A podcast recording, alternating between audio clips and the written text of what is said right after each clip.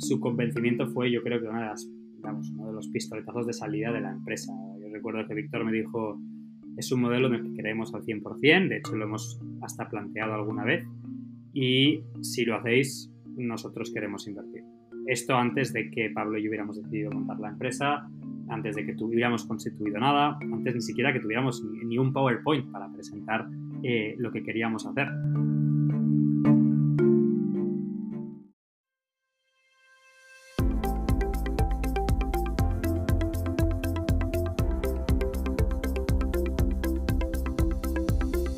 Bienvenidos a Creando la TAM, un podcast donde conversamos con emprendedores e innovadores de Latinoamérica para conocer sus historias y, a través de ellas, inspirarte a seguir tus ideas. Soy José Luis Ortiz y en el episodio de hoy Uri Tintore nos cuenta cómo pasó de construir satélites en la NASA a impulsar la industria fintech en Latinoamérica con Belvo,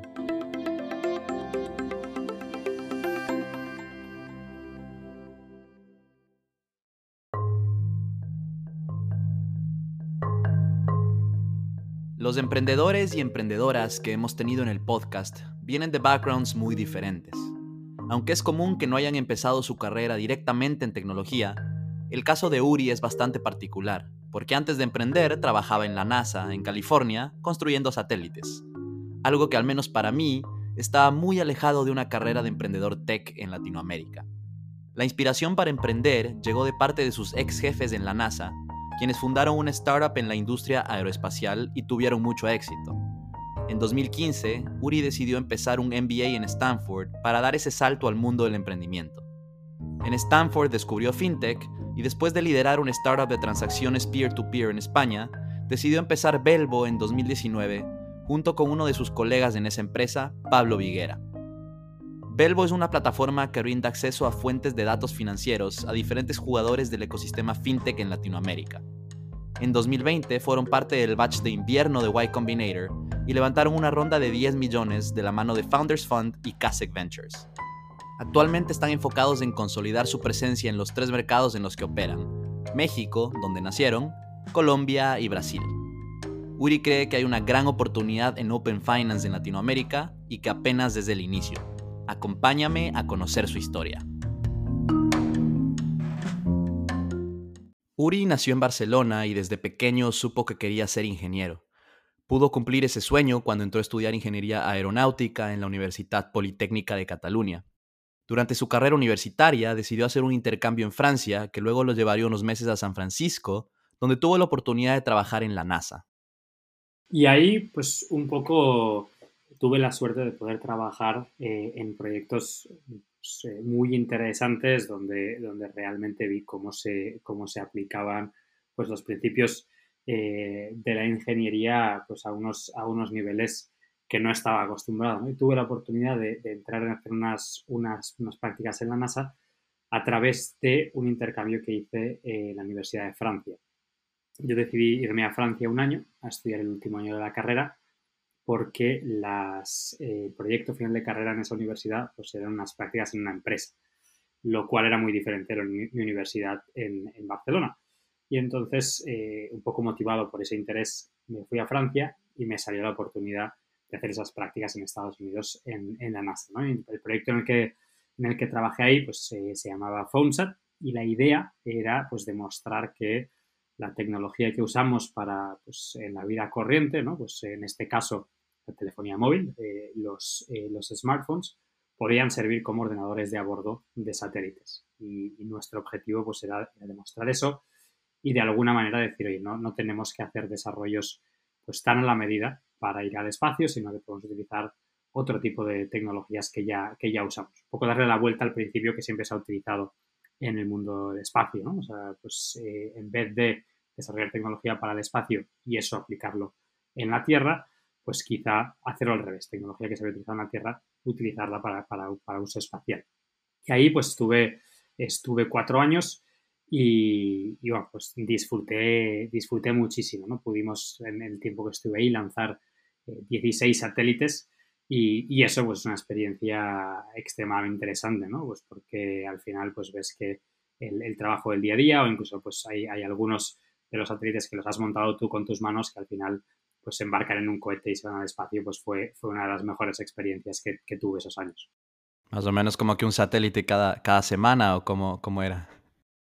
Bueno, eh, sí que empezamos trabajando pues, en, pequeños, en pequeños desarrollos y cuando pues, eh, después de lanzar tres satélites que costaban pues, menos de 4.000 dólares en piezas y cuando aquello funcionó, la NASA decidió montar un proyecto más grande en el cual pues, íbamos a lanzar una constelación de ocho satélites pequeños y entonces en ese caso lanzamos ocho de golpe ¿no? en, un, en, un, en un único lanzamiento y eso sí que fue un, proyecto más grande, pero, mm, eh, pero nos permitía, pues eso, eh, en vez de dedicar todos los recursos a satélites más caros, dedicar eh, pues los mismos recursos o muchísimo menos a, un número mucho más elevado de satélites. Increíble esa oportunidad, Uri, que, que tuviste terminando pues nada más la, la, universidad. Y sé que después de esa pasantía decidiste quedarte trabajando en la NASA y en algún momento te entraron las ganas de, de emprender. Explícanos un poco cómo se conectan la NASA y el, emprendimiento, porque parecen dos cosas tan, diferentes. Sí, bueno, NASA al final, ¿no? Pues es una, es una empresa del gobierno eh, y, quieras o no, pues eh, suena, suena bastante interesante, pero no deja de ser una empresa del, gobierno y tiene pues, los, pues, algunos de los problemas que podemos ver en, empresas un poco más, más públicas, ¿no? Pero lo que, lo que pasó, pues los que eran mis jefes en NASA, ellos eh, empezaron una empresa pues, que hoy, es una, de las startups más grandes en el mundo space, que se llama Planet Labs. Y ellos lo empezaron como un, pues, side project eh, con varios trabajadores jóvenes de la NASA y aquello creció muy rápido y, por mucho que pues, mucha gente pudiera decir, no, pues, pues tú trabajas en la NASA, es muy interesante, yo veía que los que hacían pues, cosas mucho más potentes eran, eran ellos a través de su startup, ¿no? Entonces, eh, solo pues, por, por, ejemplo, por, por, una idea, en menos de, yo creo que menos de cinco años, se convirtieron en la entidad que había lanzado más satélites al espacio de la historia, más incluso que la misma NASA, ¿no? Entonces, eh, eso, eso a mí pues me motivó a decir, pues eh, seguramente me gustaría hacer algo parecido. Y, y entonces, digo, pues, ¿cuál es la mejor manera para, para seguir ese camino, para poder empezar algo? Que no tenía ni idea de business, y, entonces decidí hacer un, un, MBA. Eh, ¿Por qué? Pues eh, yo veía que, lo que a mí me faltaba pues, eh, eran sobre todo pues, un, par de, un par de temas. Uno, todo lo que era el background sobre el negocio. Yo al final había trabajado como ingeniero para una empresa que además no tenía que hacer dinero. Entonces, todo el tema del negocio pues iba bastante pez. Y luego, sobre todo, que si quieres montar algo, pues necesitas estar bastante metido en el ecosistema. Y por eso, para mí, la opción número uno era, era, Stanford, que es la cuna del emprendimiento, y veía como la mejor opción hacer un MBA ahí y a partir de ahí, pues, eh, poder plantearme emprender en el futuro. Entonces, para situarnos mejor en la línea de tiempo, estamos entre finales del 2014 inicios del 2015, cuando ya decides que quieres empezar el MBA en Stanford en 2015. Pero antes de empezarlo, hiciste un periodo de voluntariado en el Congo por seis meses. Eh, cuéntanos qué fue lo que te llevó a hacerlo.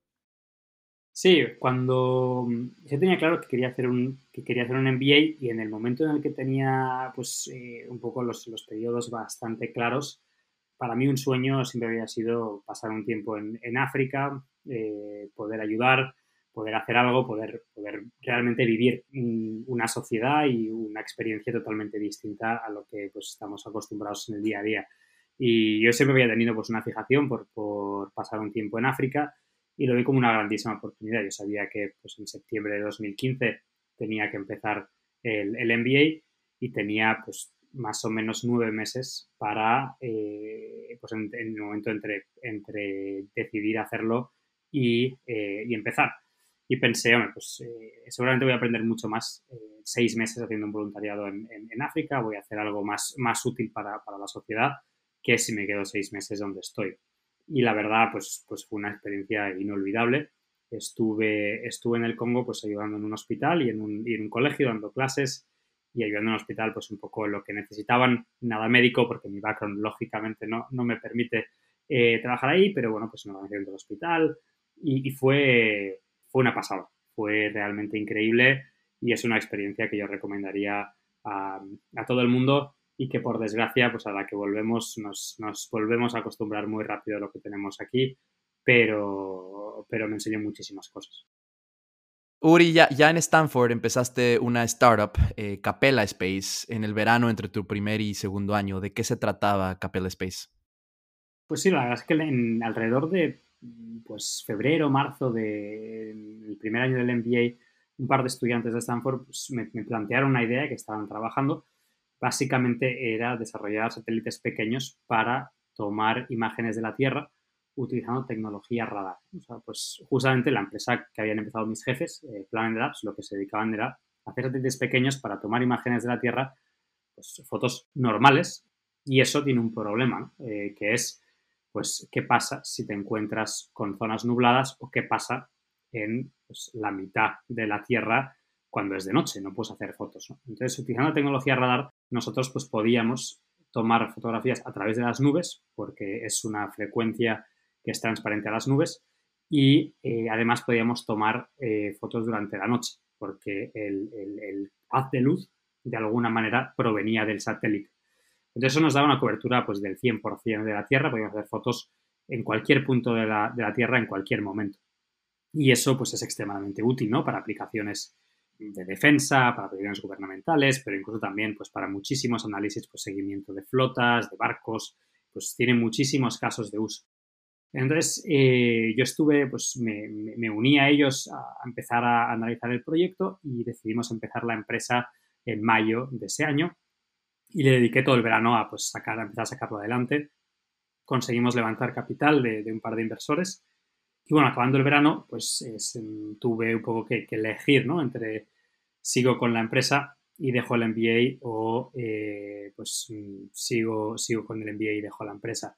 Y ahí, pues eh, la pregunta era, era, o sea, claro, ¿no? Yo había ido a, Stanford a empezar el MBA para empezar mi propia empresa, lo había conseguido, tenía sentido seguir con el MBA eh, una vez habiendo conseguido el objetivo, pero decidí continuar con el MBA, quería acabarlo, quería pues seguir absorbiendo todo el conocimiento, seguir formando todas las relaciones que estaba, que estaba formando y además pues, eh, quizá tampoco veía que aquel era, iba a ser mi sitio la empresa durante muchísimos años, ¿no? Entonces, eh, un poco con, con, toda esa situación, pues decidí mm, dejar la empresa a un lado, me retiré como cofundador de la empresa y me centré en acabar el, en acabar el máster y, un poco así, así, así lo hice. La empresa pues va muy bien, es una empresa que sigue, que sigue funcionando, que ha levantado muchísimo capital y la verdad es que pues súper orgulloso de haber podido empezar y participar de alguna manera en, algo tan grande. Retrocediendo un poco, cuando estabas en la, en la NASA y, decidiste, ok, quiero pues dedicarme al emprendimiento y por eso voy a hacer el MBA, ¿tenías eh, pues en mente la industria aeroespacial necesariamente o estabas más abierto a, a cualquier industria, cualquier tipo de emprendimiento? Pues la verdad que cuando, cuando hice mi aplicación a Stanford sí que eh, recuerdo que mi aplicación, pues yo explicaba que mi sueño era empezar una empresa en el mundo, en el mundo space, ¿no? Y, bueno, pues era un poco lo que había conseguido hacer con, Capella, pero también durante el MBA me di cuenta que pues eh, era extremadamente positivo para mí poder explorar otras, otras industrias. Y una de las industrias que me llamó muchísimo la, atención pues era el mundo, el mundo financiero, ¿no? Pues eh, por, por interés, por, curiosidad, yo tomé todas las asignaturas que pude en el mundo finanzas eh, dentro, del, dentro del MBA y era algo que me parecía, me parecía muy interesante. Y fue, fue ahí en el MBA donde me di cuenta pues, que realmente había mucho más que, el mundo space y que si seguía centrado en ese, en, solo en esa parte, pues me estaba perdiendo muchas oportunidades. Después de graduarte del MBA, trabajaste en San Francisco un tiempo y luego decidiste volver a, Barcelona con tu, esposa pocos meses después, ¿verdad?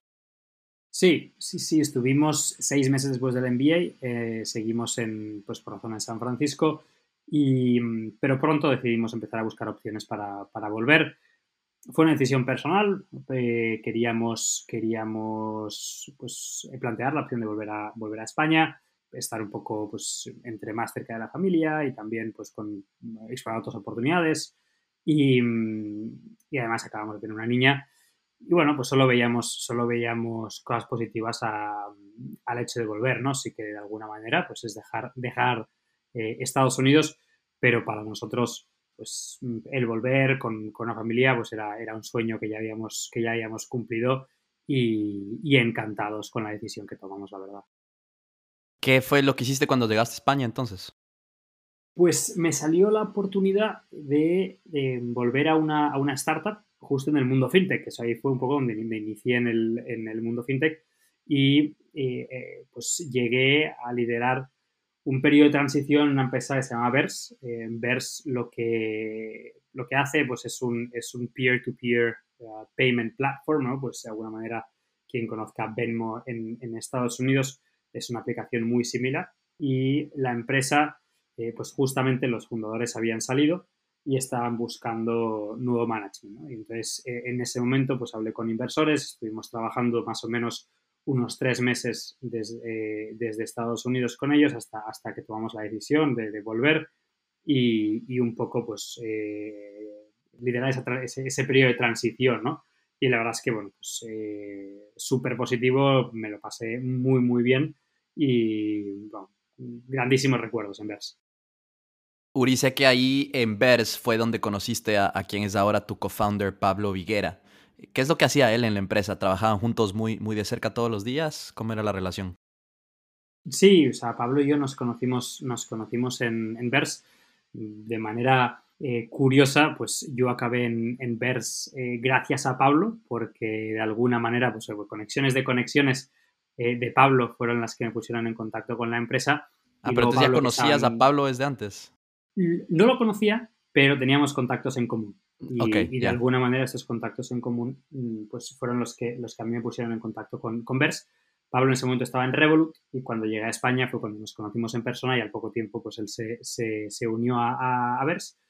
Y de alguna manera pues eh, Pablo y yo pues, liderábamos ese periodo en, la compañía y trabajábamos mano a mano, ¿no? de la misma manera que trabajamos ahora y, yo diría que pues de las, de las cosas que sacamos de, de VERS, eh, la más importante para mí fue pues la, relación con, con, alguien como Pablo, eh, lo bien que trabajamos juntos, lo, bien que nos llevamos, eh, la manera pues similar que vemos las cosas y fue una gran validación de que trabajamos muy bien juntos, de que pues nos llevamos súper bien. Y sí, o sea, respondiendo a tu pregunta, trabajábamos día a día de manera pues, súper en sincronía y, trabajando en, muchísimas cosas juntos.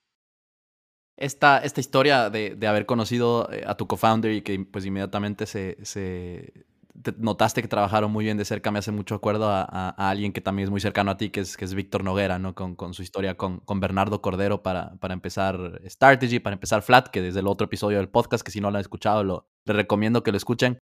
Cuéntanos un poco, a mí, me parece muy interesante esa dinámica de, de conozco a alguien, eh, estoy trabajando con alguien y de alguna manera yo puedo llegar a, a, saber que pues con esa persona puedo empezar algo, puedo empezar una empresa. ¿Qué fue lo que, lo que notaste, qué fue lo que viste eh, en esa dinámica con Pablo?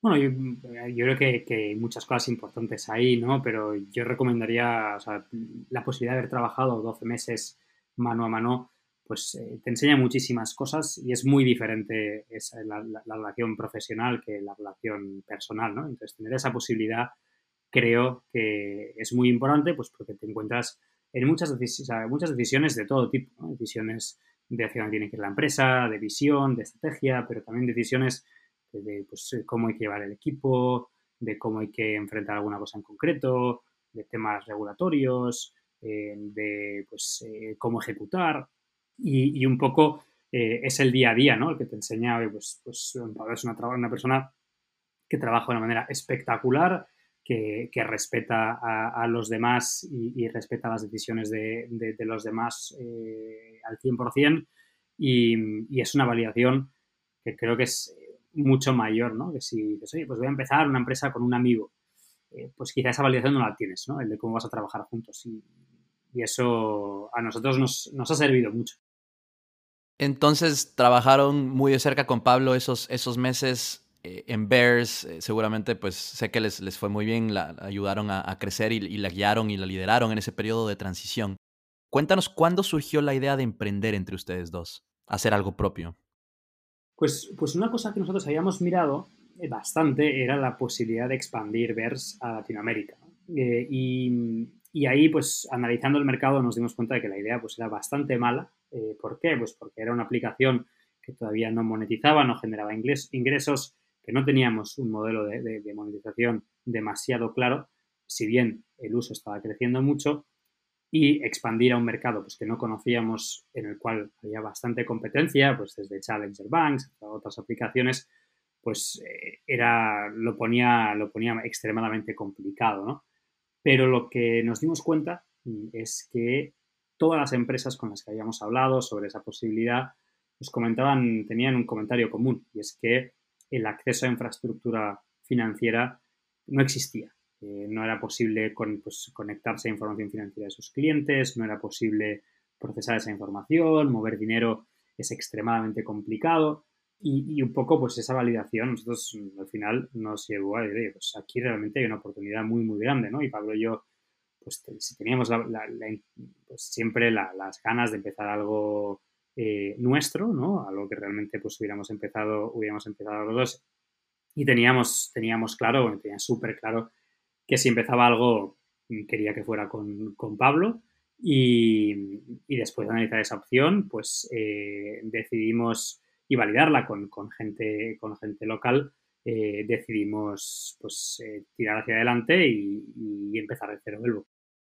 Esto que nos estás contando es lo que en FinTech se conoce un poco más como Open Banking.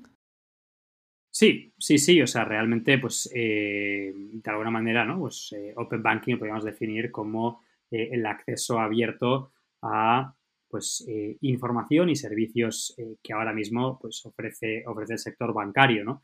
En una primera instancia, nosotros nos hemos centrado siempre en la parte del acceso a la información. Eso quiere decir es cómo, pues, cualquier proveedor de servicios financieros puede permitir a sus usuarios finales pues, darles la información financiera eh, que ellos poseen, ¿no? Cómo conectar una cuenta bancaria, cómo conectar pues información de, muchas fuentes que puede ayudar a dar nuevos servicios, servicios financieros. Pues esa es un poco la primera, la primera etapa que quiere, que quiere cubrir Open Banking.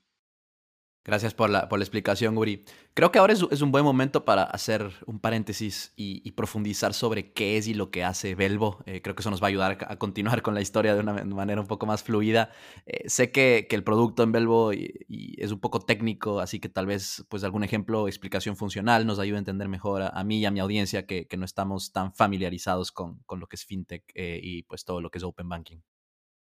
Claro, la verdad es que explicarlo, pues eh, siempre, siempre es, eh, es, un poquito, es un poquito complicado. ¿no? O sea, nosotros eh, la, definición de lo que hacemos pues es permitimos a empresas conectarse a la información financiera de sus clientes a través de una API. ¿no? Por mucho que sea la explicación, pues sigue siendo un poco difícil de aterrizarla. la explicación quizá más, más fácil, pues podría venir con un caso de uso. Imaginemos una empresa, una plataforma digital que quiere dar crédito online.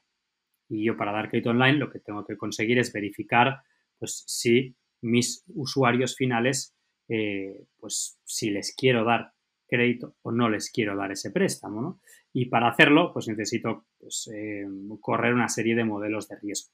Y para correr estos modelos de riesgo necesito información de mi cliente. Entonces, pues hasta ahora, para acceder a esa información, por ejemplo, pues plataformas han pedido eh, extractos bancarios de los últimos siete meses. Eso implica que el usuario final pues, tiene que ir a su banca online, bajarse el PDF del extracto de, su extracto bancario y subirlo a la plataforma de manera manual. Entonces, eso eh, es un punto de fricción enorme.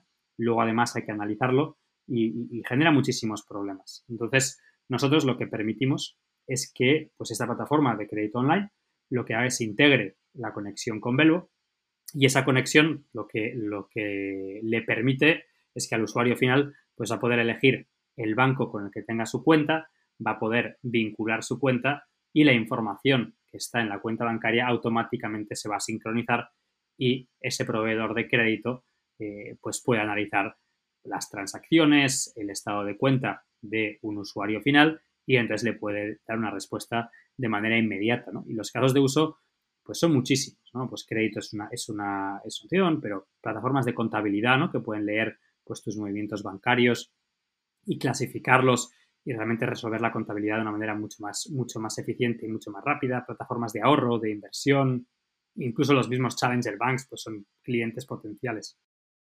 Yo creo que nos queda, nos queda bastante claro. Yo creo que con la explicación del caso de uso es un poco, un poco más fácil de, entenderlo, a pesar de que pues, están todos los APIs y todos los temas técnicos ahí en el, en el backend como tal. Volvamos entonces un poco a la, historia, ¿no es cierto? Entonces, esto era eh, alrededor de, inicios del 2019. Identificaron la, oportunidad que había en, en, en, Open Banking, los problemas que había, identificaron la región también y sé que decidieron empezar en México. Y aquí sé que pues nuestro buen amigo Víctor Noguera de Flat, como, como mencionaba antes, que en ese entonces estaba en, en, Strategy, tuvo un rol, un rol importante. ¿Cómo fue ese empezar en México eh, entre tú y Pablo? para nosotros eh, empezar pues desde España, una empresa que tenía la idea de pues, dar servicio únicamente en Latinoamérica y en toda Latinoamérica, pues lógicamente era complicado, ¿no? El mercado, por mucho que hubiéramos hecho muchísima investigación, pues no lo conoces como alguien local y necesitábamos muchísima ayuda. Y para nosotros pues era importante validarlo con, con, gente local, con inversores locales y, digamos, tanto, tanto Víctor como Bernardo eh, cuando estaban en Strategy fueron clave para nosotros, ¿no? O sea, Víctor en, particular pues fue una de las personas con las que eh, yo a nivel personal pues reboté bastante la idea, le expliqué lo que queríamos hacer, eh, y, digamos, su, su, convencimiento fue, yo creo que una de las, uno de los pistoletazos de salida de la empresa. Yo recuerdo que Víctor me dijo, es un modelo en el que creemos al 100%, de hecho lo hemos hasta planteado alguna vez, y si lo hacéis, nosotros queremos invertir. Esto antes de que Pablo y yo hubiéramos decidido montar la empresa, antes de que tuviéramos constituido nada, antes ni siquiera que tuviéramos ni, un PowerPoint para presentar eh, lo que queríamos hacer. Y, ese apoyo pues fue, fue crucial, ¿no? Solo por el hecho de pues, que haya alguien que lo, quiera, lo, quiera ver hecho en realidad, sino sobre todo alguien con el conocimiento local, que era algo que quizá nos faltaba, diciendo esto realmente va a ser necesario. Entonces, tanto, tanto Víctor como Bernardo pues eh, fueron, fueron claves en los, en los inicios de en los inicios de Belvo. ¿A, Víctor lo, conocías ya tal vez de, de, Barcelona, que él también es de ahí, o cómo fue? Pues eh, no, a Víctor no lo conocía y nos pusieron en contacto cuando estaba en VERS y, de alguna manera pues eh, yo le contacté para, para, evaluar pues lo que te estaba contando antes, ¿no? Que, queríamos eh, entender pues si tenía sentido expandir VERS y bueno pues Víctor unas navidades bajaba, venía, venía a Barcelona, al final no conseguimos quedar y, y de hecho pues en persona nos conocimos cuando ya habíamos empezado, cuando ya habíamos empezado Belvo. Eh, fue a través de, conexiones, pero, pero vamos, su conocimiento del mercado y su, y su convicción, pues eh, hicieron, hicieron que esta relación pues fuera extremadamente fácil. Yo creo que esto también resalta un poco ahí la, importancia del, networking, ¿no es cierto? Sobre todo cuando estás tratando de, emprender en un país pues del que no eres, del que tal vez no conoces, donde no tienes tanto, tanto network. Cualquier persona que, esté bien conectada o que, o que de alguna manera puedas contactar ahí te puede, te puede ayudar bastante.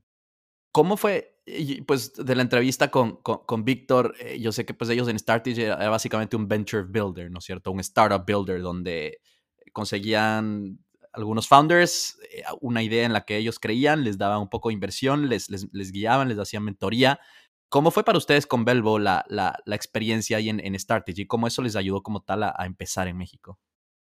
Pues yo, yo creo que, vamos, Strategy pues entró cuando estábamos Pablo y yo empezando la empresa y, de alguna manera pues el equipo de Belvo ya creció, ¿no? O sea, todo el equipo de Strategy pues era, era parte de, de, Belvo y ellos nos ayudaban pues desde, lógicamente, pues presentarnos en compañías con las que pudiéramos hablar, analizar qué tipos de eh, clientes podíamos tener, con quién podía tener sentido hablar, pero incluso a nivel operacional, ¿no? O sea, nosotros teníamos que desarrollar nuestra tecnología y para desarrollar nuestra tecnología, pues las operaciones en, el país en el que operamos, en este caso México, pues, pues son muy importantes. Nosotros tenemos que tener cuentas bancarias disponibles para poder acceder a la información, para probar nuestra tecnología y pues Pablo y yo lógicamente no teníamos nada de esto y ellos también pues nos, ayudaron en esa fase, ¿no? Entonces, eh, un poco a través de, pues, ese, primer trabajo que hicimos, que, que hicimos en conjunto, pudimos eh, a la vez levantar un poco más de capital, empezar a crear el equipo, empezar a crear el producto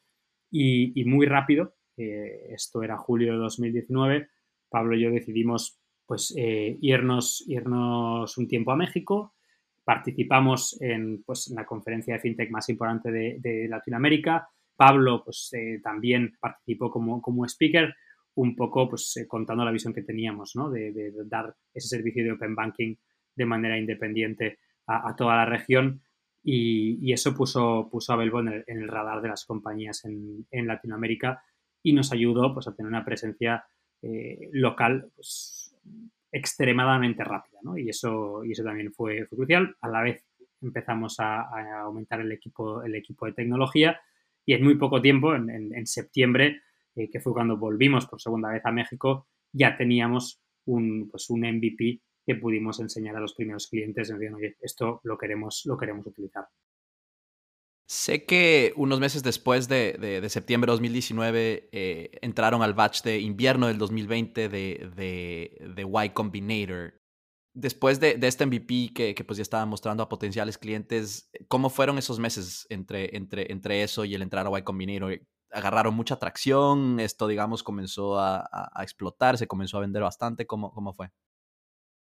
Sí, entre, yo creo que entre, o sea, en septiembre de 2019 nosotros validamos el interés por parte de muchos clientes, pues alrededor de, de 25 o 50 clientes ya nos habían dicho que era algo súper interesante y de alguna manera decidimos volver casi a, encerrarnos en, eh, en, casa eh, y mm, lanzar al mercado un producto eh, pues realmente en condiciones, ¿no? Lo que hayamos, lo que habíamos enseñado pues era un MVP Mm, y, no, tenía, no tenía prácticamente nada, pero, pero, pero sí que podíamos dar la funcionalidad. Entonces, de septiembre a diciembre nos centramos en queremos sacar un producto al mercado eh, cuanto antes, antes de final de año. Y, eso es un poco lo que, lo que hicimos. Nos centramos muchísimo en ese desarrollo, en pues, utilizar todo el feedback que habíamos recibido de los clientes para crear lo que ellos necesitaban.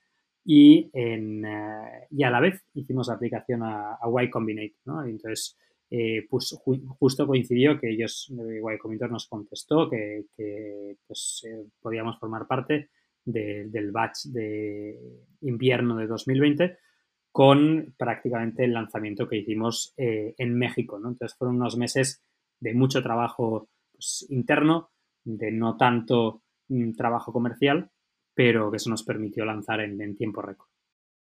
Y, me imagino, Uri, que el paso por Y Combinator marcó un, antes y un después en, en, Belvo, ¿no? Pues, el, o sea, nosotros, yo creo que nuestro paso por, por Y Combinator fue eh, quizá un poco singular, mm, porque las empresas que pasan por YC suelen ser empresas en las cuales el equipo pues, es bastante pequeño, ¿no? Entonces, o, todo el equipo, para que todo el equipo, pues está en San Francisco y están, iterando. Nosotros, pues teníamos un equipo ya de unas 10 personas que estaba principalmente en España y también en México. Y, eso no lo podíamos olvidar. Entonces nosotros, pues de alguna manera Pablo y yo, pues casi nos, nos, turnábamos, eh, yendo y viniendo de Estados Unidos, pasando pues una semana en España, una semana en Estados Unidos, una semana en México. Y mm, fueron semanas con, con, muchísimo trabajo, pero eh, sí que sin duda pues, pues cambió un poco la perspectiva que tenía yo creo que el ecosistema de, de, Belvo, ¿no? Belvo pasó a ser pues, un proyecto que la gente pues, quizá conocía, a ser visto como la referencia en Open Banking, eh, al menos en México, que es donde habíamos, donde, donde habíamos lanzado. Y justamente eh, se, dio, se dio la casualidad que cuando nosotros empezamos el Y Combinator, pues eh, Visa anunció que compraba Plat, y que Plat es pues, el, el, el Belvo de, de, Estados Unidos, una empresa enorme que lo compraban por, por más, eh, por más de, de 5 billion dollars y eso pues lógicamente puso el ecosistema Open Banking en, en otro, en, otra posición y eso despertó muchísimo interés. Eso te iba a decir, creo, es, yo creo que bastante eh, común que, que, las empresas de Latinoamérica que pasan por Y Combinator ayuda a que te digan que eres el X de México, el X de Colombia, ¿no es cierto? Entonces justo te iba a decir, tal vez empezaron ustedes a llamar el Plat de, de México, de Latinoamérica. Eh, Uri, si no me fallan los cálculos, eh, terminaron Y Combinator justo cuando la pandemia empezaba en marzo del 2020. Eh, ¿Cómo fue el resto del año? Sí, pues es pues una situación muy, muy curiosa, ¿no? O sea, y recuerdo estar en Estados Unidos una semana tenía planeado volver a España, estaban cerrando las fronteras y decidí volver antes por si acaso y justamente cerraron las fronteras al día siguiente, ¿no? Y pues eh, daba una situación de incertidumbre bastante grande. Tuvimos la suerte de que nosotros, pues eh, durante los, el tiempo que estábamos en YC, ya habíamos cerrado la ronda de financiación que teníamos planteada. Entonces, pues no participamos en Demo Day de, de Y Combinator, pero pues ya teníamos el, acuerdo con, con, nuestros inversores, ¿no? Con, con, Founders Fund y con CASEC, que fueron quienes lideraron la, eh, nuestro seed round. Y, y eso pues fue, fue, una suerte, ¿no? Viendo, si miramos hacia atrás, eh, nos, nos, agarró la pandemia justo pre-Demo Day. Y, y entonces eso, eso nos salió bien. A partir de ahí, pues nos tuvimos que adaptar, ¿no? Eh, viajar menos, eso, eso sin duda, porque estábamos viajando bastante a, México, pero pues habíamos ya nacido como un equipo bastante remote friendly y eso pues no nos afectó demasiado, ¿no? De nuestro equipo técnico, diría que el 60-70% ya estaba en remoto, entonces pues no, no fue algo que nos afectara demasiado, pero yo creo que como para todo el mundo pues fue un año, un año raro y un año diferente por también, pues, por, suerte para nuestro sector, yo creo que la transformación digital del, pues, del ecosistema financiero eh, ha experimentado un boom eh, pues, por, por, culpa de la pandemia y, y, eso pues lo hemos visto reflejado ¿no? en, interés pues mucho más de una manera mucho más rápida mucho más eh, pues con mucho más interés por parte de potenciales clientes y eso nos ha permitido pues ir bastante rápido Sé que en el resto del 2020 se pues, expandieron más o menos rápidamente a, Colombia y, Brasil. Cuéntanos un poco, me, parece interesante. Yo aquí en, el podcast hemos visto de, todo, ¿no es cierto? Casos de eh, startups que deciden expandirse pues al primer año, ¿no es cierto? Dentro del primer año ya a otros, otros países eh, y, startups que no, que dicen me voy a enfocar en mi mercado local, en mi país, eh, no sé, los primeros tres, cuatro años y recién ahí empiezan a haber expansión. Cuéntanos cómo fue, cómo fue la, decisión en Belbo, por qué decidieron expandirse casi que después de un año a Colombia y Brasil. Eh, sí, es una pregunta pues, que lógicamente nos hacíamos nosotros bastante, ¿no? O sea, ¿cuándo es el momento de expandir a, a, otros mercados o, pues, eh, de alguna manera seguir desarrollando en, en, México? Nosotros empezamos la compañía con una visión pan-latam, eso para nosotros era, muy importante, era muy importante para nosotros el, mensaje de Belbo viene para ser la plataforma Open Banking o Open Finance de Latinoamérica, no solo de, México, y teníamos que demostrar que podíamos eh, desarrollar tecnología en, otros mercados y que entendíamos otros mercados igual de bien que entendíamos, que entendíamos México. Entonces, haciendo un análisis de dónde estaba el mercado, de lo grande que podía ser el mercado, de las diferencias que podía haber en otros países, pues para nosotros clasificamos eh, tres países como los Tier 1 que teníamos que, en los que teníamos que tener presencia cuanto antes. Y esos tres países eran México, eh, Colombia y, Brasil. Seguramente México y Brasil por, por, delante de Colombia en tamaño de mercado, pero Colombia realmente también con, con una velocidad de adopción de, fintech eh, extremadamente interesante.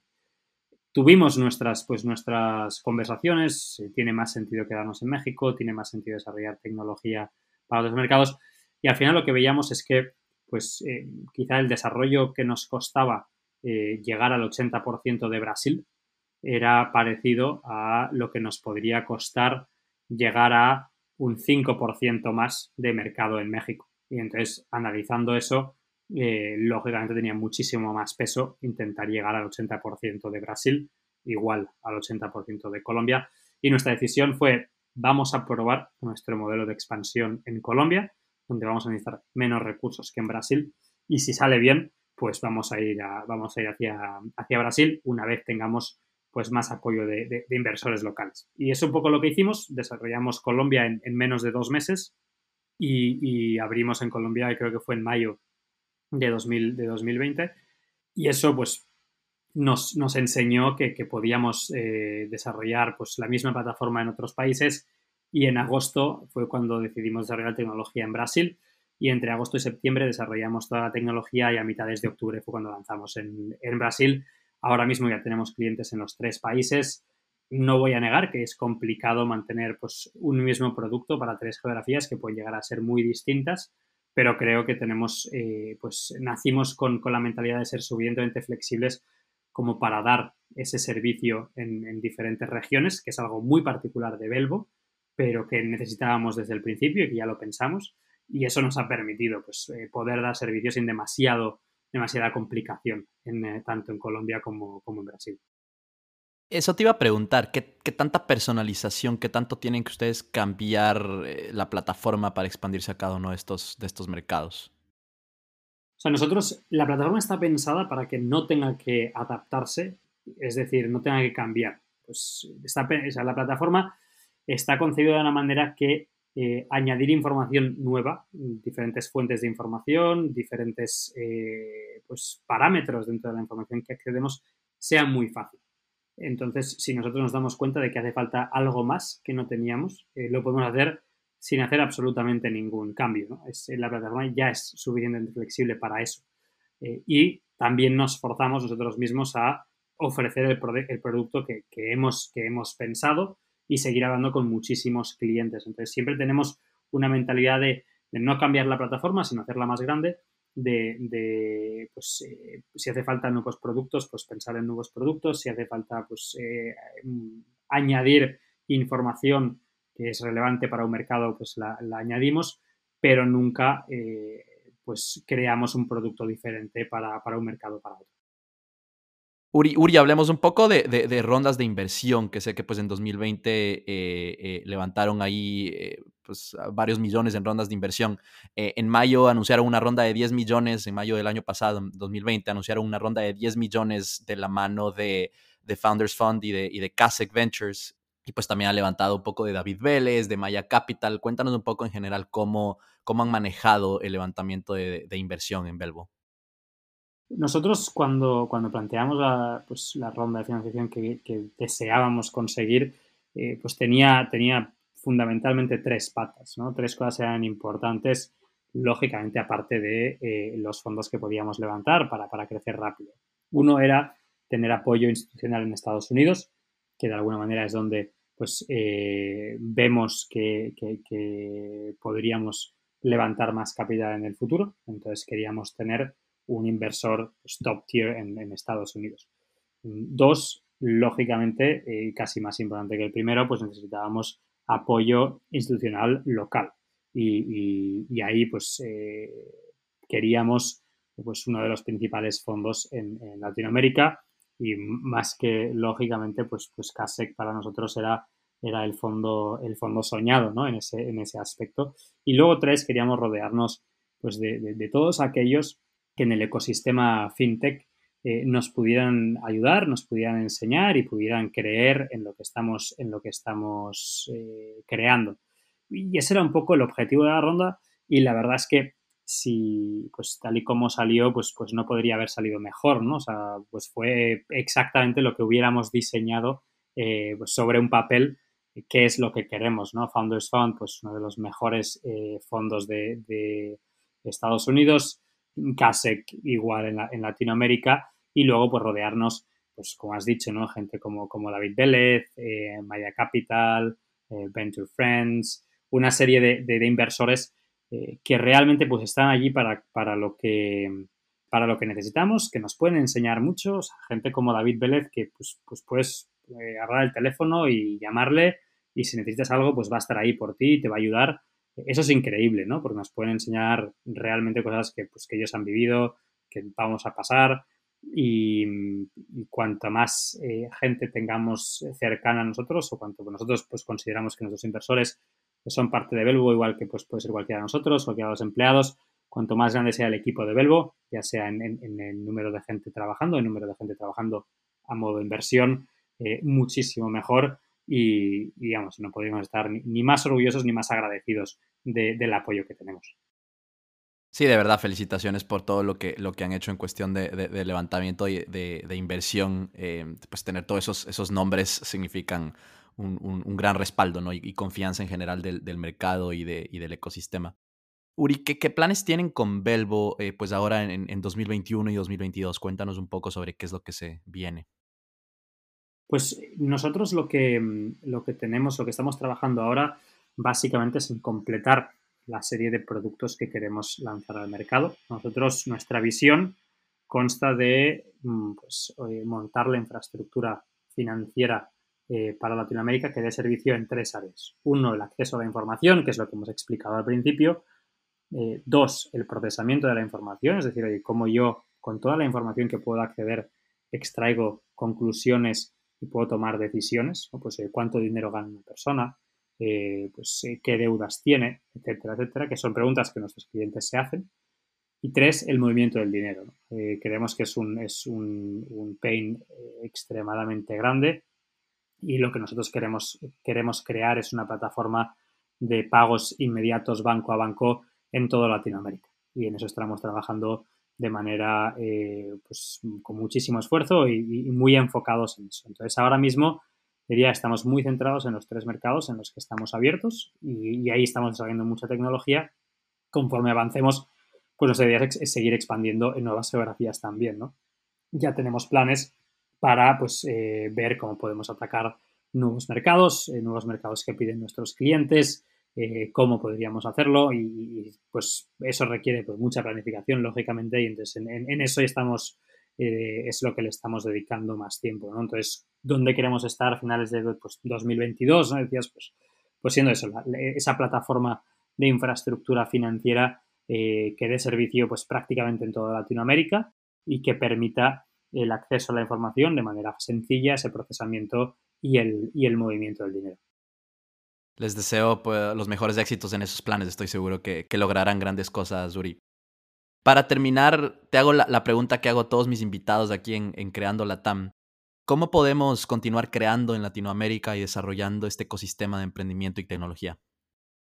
Pues yo diría, diría que mucho enfoque en, en educación, ¿no? O sea, yo creo que vamos, eh, se está viendo cada vez más eh, los frutos de, pues, una, muy buena dedicación eh, a niveles técnicos. Estamos viendo pues, muchísimos perfiles con unas capacidades impresionantes en, Latinoamérica. O nosotros empezamos la compañía con la idea de que podemos crear un producto pues, muy, muy bueno con, talento europeo enfocado en Latinoamérica y, pues, y, nos equivocábamos bastante, ¿no? Porque el talento de Latinoamérica es, es extremadamente bueno yo creo que hay, que seguir apostando ahí, hay que seguir apostando mucho por, por, el, acceso a, una muy buena educación.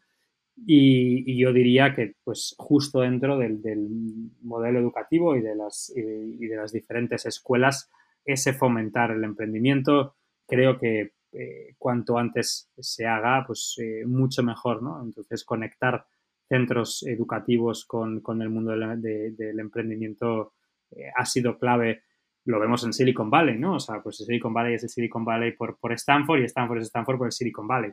Y, creo que eso pues, eh, es, gracias a, pues, a sistemas educativos muy potentes y, yo creo que si queremos apostar en algún sitio para seguir creando eh, es ahí, porque las oportunidades hay muchísimas. Eh, creo que se pueden dar servicios nuevos, modernos, que, realmente los clientes finales quieren y desean eh, y esa por oportunidades no va a ser, va a ser pues, eh, por conseguir equipos que sean capaces de, de, desarrollarlos. Este fue Uri Tintore con la historia de Belvo. Si sigues el ecosistema fintech en la región, seguramente escucharás más de ellos en el futuro cercano. Si te gustó este podcast, por favor compártelo con más personas y síguenos en Spotify, Apple Podcasts y en redes sociales. Nos vemos en un próximo episodio.